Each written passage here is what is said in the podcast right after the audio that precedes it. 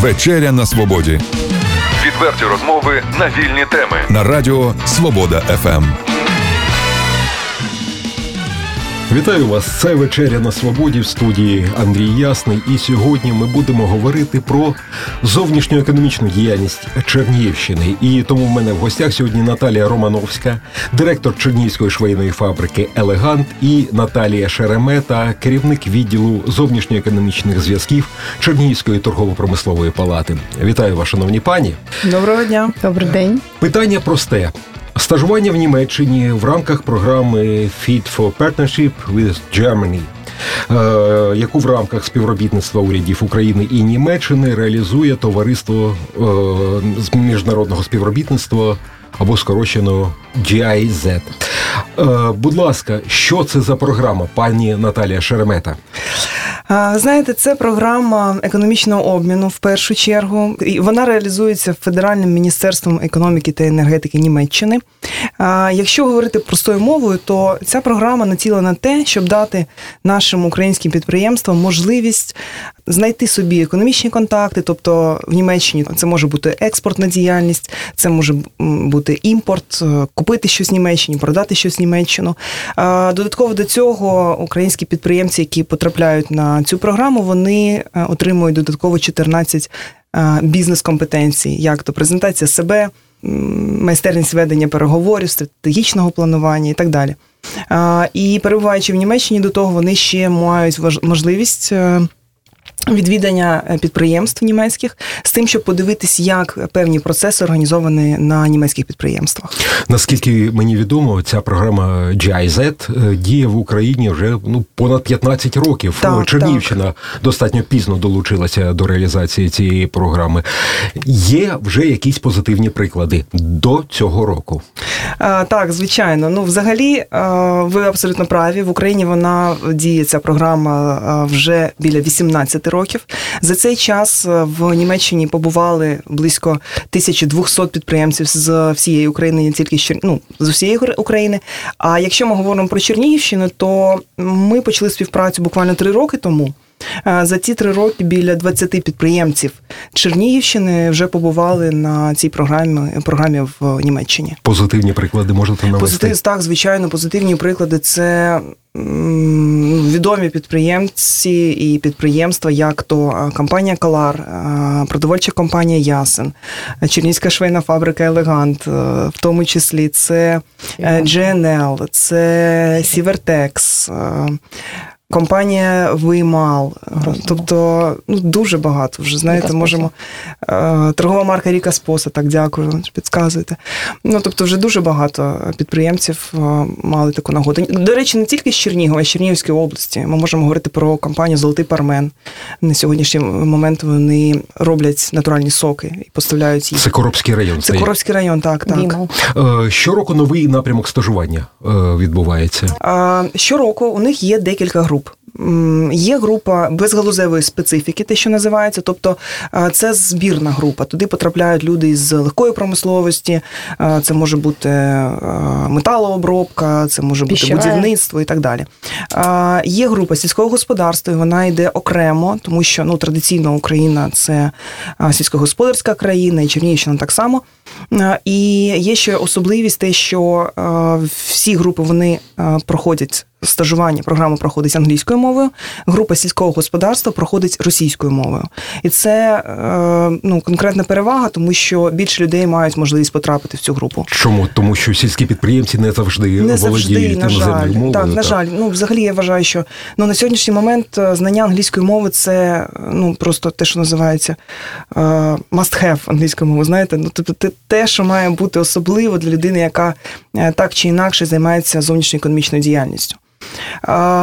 Отже, сільського е, група сільського господарства у нас російською мовою, і є ще група топ-менеджерів, тобто туди потрапляють власники підприємств з будь-якої галузі. Вони так само навчаються російською мовою. Всі решта е, англійською мовою. Роль торгово-промислової палати в цьому процесі, зокрема Чернівської, ви координуєте цей процес? Ми партнери, і ми горді з того, тому що декілька років тому ми познайомились з проектом і зрозуміли, що нас дуже сходні взагалі цілі. нашої діяльності, і ми підписали. Договір про співпрацю, тобто на сьогоднішній момент Чернігівська ТПП є партнером проекту в Чернігівській області. Е, на практиці це означає, що ми допомагаємо е, програмі робити промо, ми інформуємо бізнес про цю програму, тобто пропонуємо пройти е, це навчання в Німеччині, і ми робимо такий, знаєте, первинний відбір. Ну а вже співбесіду вже з кандидатами проводять менеджери проекту з Києва. Отже, в цьому році е, стажування в Німеччині в рамках згаданої програми проходила Наталія Романовська, директор Чернігівської швейної фабрики Елегант. Пані Наталія, як да. ви туди потрапили? Мне предложила торгово-промышленная палата принять участие в отборе на стажировку с опасением, но согласилась. Нисколечки сейчас не жалею. Это произошло в прошлом году. Однозначно, как сказала Наталья, э, ТПП подбирает кандидатуры, а уже собеседование проводят работники э, мы называли проще ГИЗа. Э, работники ГИЗа. Значит, отбор был, и попала в группу топ-менеджера. У нас было 18 человек. Це з України, бо програма ж діє не тільки в Україні. Нет, это была очень интересная практика по той причине, что у нас была интернациональная группа. Между собой немцы ее называют БУМ. Это Белоруссия, Украина, Молдавия.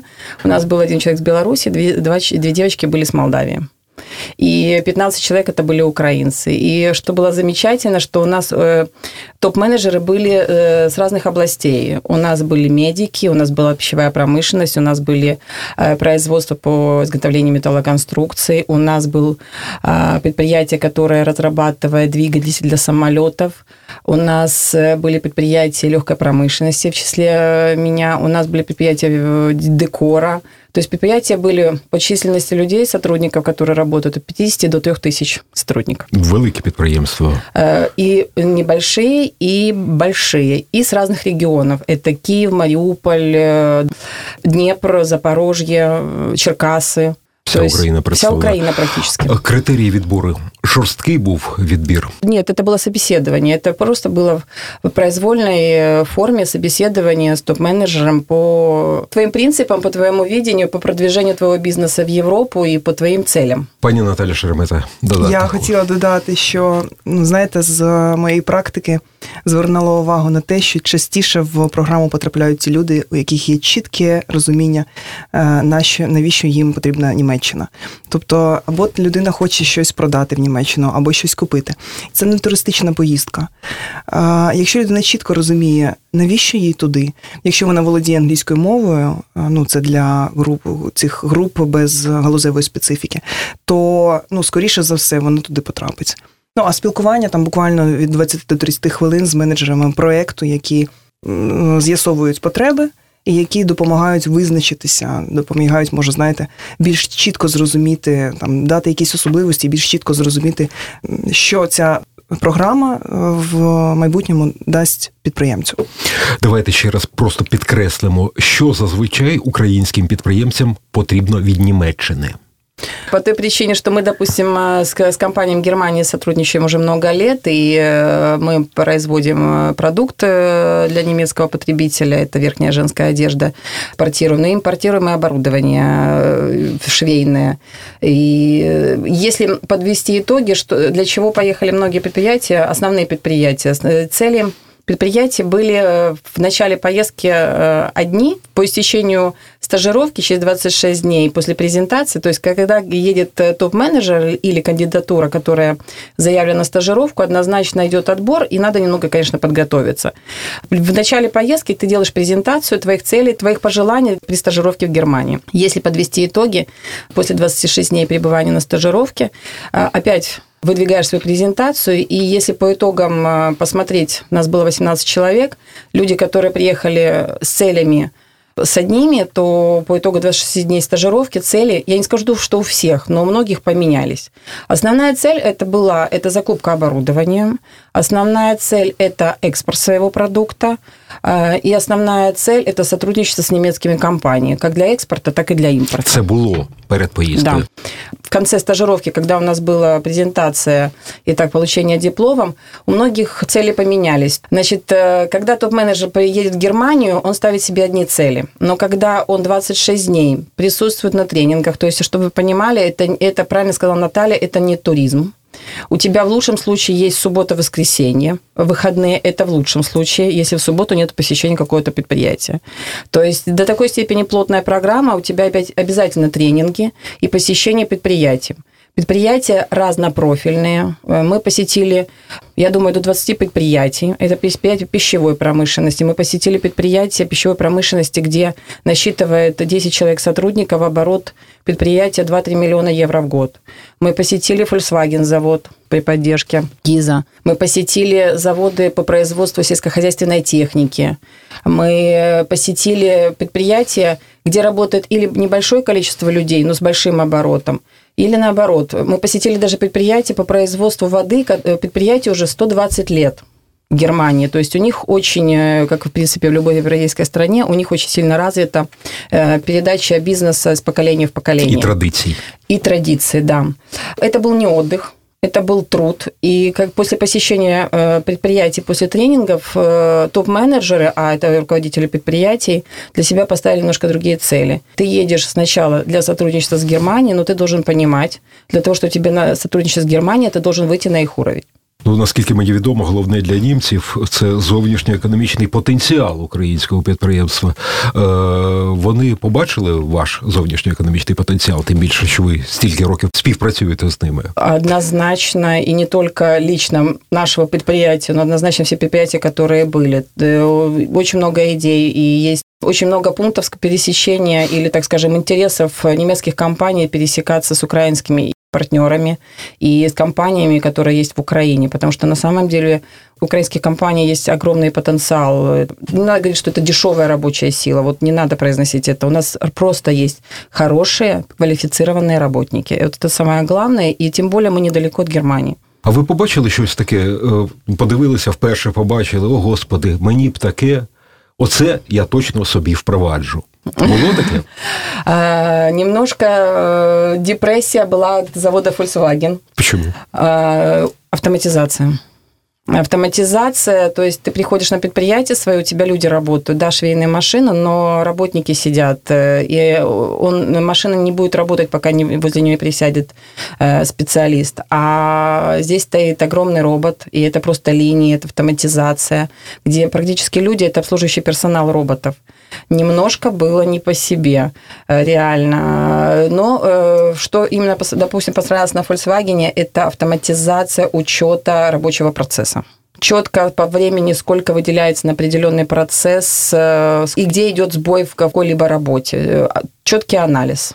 Анализ и контроль. На швейных предприятиях были немецких? Нет. В программу не входило? Э, нет, почему? Если, допустим, мы говорим о том, что вы хотите поехать на стажировку, то однозначно надо подготовиться, надо понимать, куда ты едешь, в какую страну ты едешь, смотреть на промышленность этой страны и регионы, земли, потому что Германия большая, делится на земли. Э, в легкой промышленности в Германии после развала Советского Союза практически не осталось, то есть э, вся легкая промышленность ушла в Китай. Э, мы встречались с легковиками, мы встречались с ассоциацией текстиля и верхней одежды Восточной Германии. Э, да, так звучит Восточная Германия, но они еще делятся в этом плане. По сотрудничеству мы встречались с торгово-промышленной палатой Ляйпцига. Для того, чтобы понимать, все немецкие компании обязаны быть членами торгово-промышленной палаты. То есть торгово-промышленная палата несет э, контролирующий, регулирующий орган сотрудничества между предприятиями. Я в Україні, а в Україні пані Наталі Шербета? Ні, Ні, у нас не так. У нас е, добровільне членство. Тобто підприємець сам вирішує, чи треба йому ставати членом торгово-промислової палати, чи ні.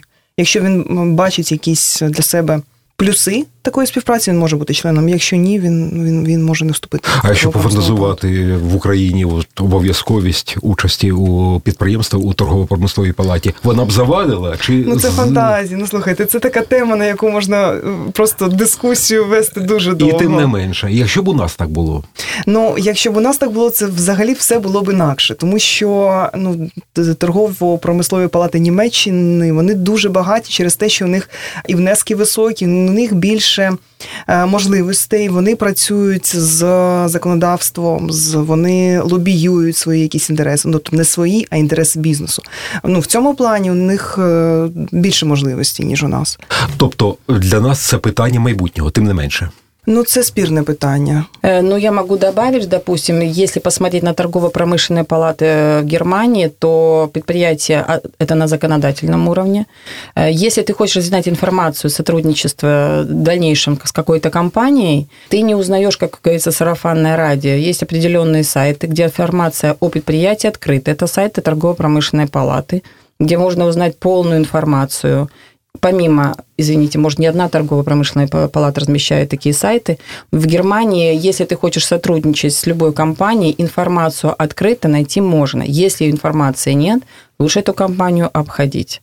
А по поводу торгово-промышленной палаты в Германии очень многих интересовала тема дуальной подготовки профобразования это сейчас на каждом э, слуху каждого предприятия, то, допустим, э, торгово-промышленная палата регулирует и контролирует подготовку дуального профобразования. Давайте расскажем, что это таке. Если это так перевести, это было у нас в Советском Союзе. Это подготовка персонала на рабочих местах. Или, так скажем, это плотное сотрудничество власти, образования, торгово-промышленной палаты и предприятия.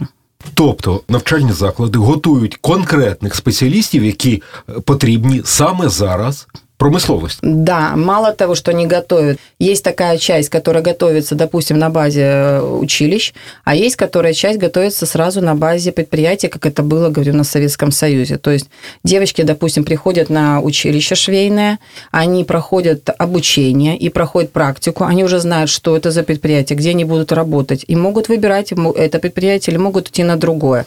Но это уже именно целенаправленно готовят специалистов по заявке предприятия. Это не только легкая промышленность, это мы рассматриваем все сферы предприятий.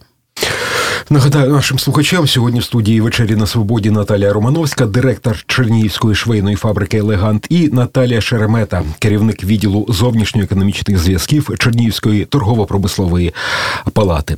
Пані Наталія Романовська, е, питання таке: е, ви згадали про тренінги. Які теоретичні питання важливі для українських підприємців розглядалися на цих тренінгах? Чому теоретично німці навчали наших підприємців? Тренинги были, э, проходили очень интересные обстановки, то есть это было не начитка, это было все время движение, общение двухстороннее. Тренинг самое главное, допустим, если на сегодняшний день наша компания уже работает с немецкими партнерами, мы знаем их требования. Люди, которые приехали в Германию, они, допустим, были ориентированы только на первые шаги экспорта или сотрудничества. Э, самый главный был тренинг. Э, у нас была э, замечательная Карен Рихтер, которая опустила всех сразу на землю, не, не рисовала все в розовом цвете, просто на самом деле показала, что такое немецкий партнер, как находить немецкого партнера, думать, как немецкий партнер думает – и э, все-таки соответствовать тем требованиям, которые немцы предъявляют и к себе лично, и к будущему партнеру. Поблажок, виключень для українців, що ми ще не готові, немає. Ні, ні в коем Якщо случае. хочеш працювати на цьому ринку, працюй. Ні в коем случае. За Ты должен правилами. Э, работать по его правилам, по его требованию. Німці ще як бізнес-партнери вони є дуже консервативними, і у них є традиції ведення бізнесу, які складались ну просто століттями. Століття. Ну ви ж розумієте це. Це знаєте, ці тренінги з міжкультурного обміну, з міжкультурних особливостей, вони де є дуже важливими, тому що там підписання контракту, наприклад, або поставки товару це вже технічна сторона. Але як розмовляти з німецьким партнером його мовою, не мається на увазі німецькою, а мається на увазі бізнесовою мовою, як зацікавити, як зустрітися. Тобто дуже багато особливостей, які ну, люди мають знати ті підприємці, які хочуть працювати з Німеччиною. Ну, помимо этого были тренинги, да, э, и юристы присутствовали, и была информация, как находить партнера по бизнесу, вплоть до того, на каком языке заключать договора, какие нюансы в договоре. То есть тренинги были на, проведены на высоком уровне и э, при очень хороших специалистах. Тим не менше, Чи вдалося налагодити якісь бізнес-контакти, які знадобляться в майбутньому для заключення якихось нових контрактів? Э, да, э, с Ассоциацией Восточной Германии легкого производства текстиля и верхней одежды мы теперь поддерживаем отношения с ТПП Лейпцига. Э, и если подвести, ну так в связи с тем, что легкая промышленность, у нас было заявлено три предприятия с легкой промышленностью, то сейчас мы сотрудничаем с теми компаниями, которые озвучил, с ассоциацией, с торгово-промышленной палатой. И те компании, которые присутствовали с Украины, даже с Молдавии, с Беларуси, теперь мы между собой тоже сотрудничаем. У нас есть очень много тем, где мы можем друг другу помочь. И це перспективы для бизнеса на майбутнє. Да, это для перспективы для бизнеса в будущем. Знаете, самое главное, вообще говорю, мурашки по телу бегут. Это моя позиция для топ-менеджеров. Да, Европа – это мечта, Европа – это цель, Европа – это задача, стратегия. Но если подвести итог – это мое мнение. Э, если подвести итог э, стажировки, мы должны у них учиться, как нам надо работать, мы должны учиться и брать у них опыт, но однозначно это мы должны применять у себя. И мы не должны недооценивать свои предприятия, себя лично и людей, которые с нами работают. Вірити в себе. Сто процентов. Пані Наталя Шеремета, так. що далі? Бізнес-тур цього року завершився. Що в майбутньому? В майбутньому, буквально наступному тижні, 5-6 числа, ми проводимо е, відбори. Ми проводимо бізнес-майстерню у себе в Чернігівській торгово-промисловій палаті. На цю бізнес-майстерню ми запрошуємо всіх тих, хто зацікавлений в співпраці з німецькими підприємствами.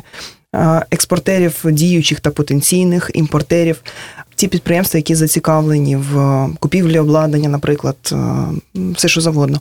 Тобто 5 числа, 5 грудня, ми проводимо у себе бізнес-майстерню, на яку ми запрошуємо експертів проєкту в першу чергу. Які зможуть е, поділитися теоретичними знаннями, будемо говорити про те, як шукати партнерів в Німеччині, як готуватися до експорту в Німеччину, наприклад, або імпорту. Ми, звичайно, запросимо наших випускників, е, які зможуть прийти і поділитися своїм власним досвідом, тому що завжди краще отримати інформацію з перших вуст. Як координатор е, програми в Чернігівській області я багато можу розказати, але завжди цікаво поспілкуватися з людиною, яка повернулася, яка має якісь навіть е, попередні результати. Це завжди круто. І на наступний день ми плануємо, що експерти проекту з Києва, які приїжджають, проведуть вже співбесіди. Тобто кожному підприємцю буде відведено там 20-30 хвилин, щоб поспілкуватися, з'ясувати рівень. Знання англійської мови, наприклад, якщо це треба, або поговорити про свої цілі для стажування. Ну і після цього вже там за тиждень, за два ми отримаємо результат, хто з чернігівських підприємців, які Е, пройшли цю співбесіду, був відібраний на стажування наступного року. Що ж, хочеться побажати вам успіху у вашій нелегкій справі. Спасибо. Насправді нелегкій справі. Дякуємо. Нагадаю, нашим слухачам в гостях у вечері на свободі були Наталія Романовська, директор Чернігівської швейної фабрики Елегант, і Наталія Шеремета, керівник відділу зовнішньоекономічних зв'язків Чернігівської торгово-промислової палати. В студії для вас працював Андрій Ясний. Хай вам щастить. Відверті розмови на вільні теми у програмі Вечеря на свободі. Тричі на тиждень у понеділок, середу і п'ятницю о 18.00 на радіо Свобода ФМ.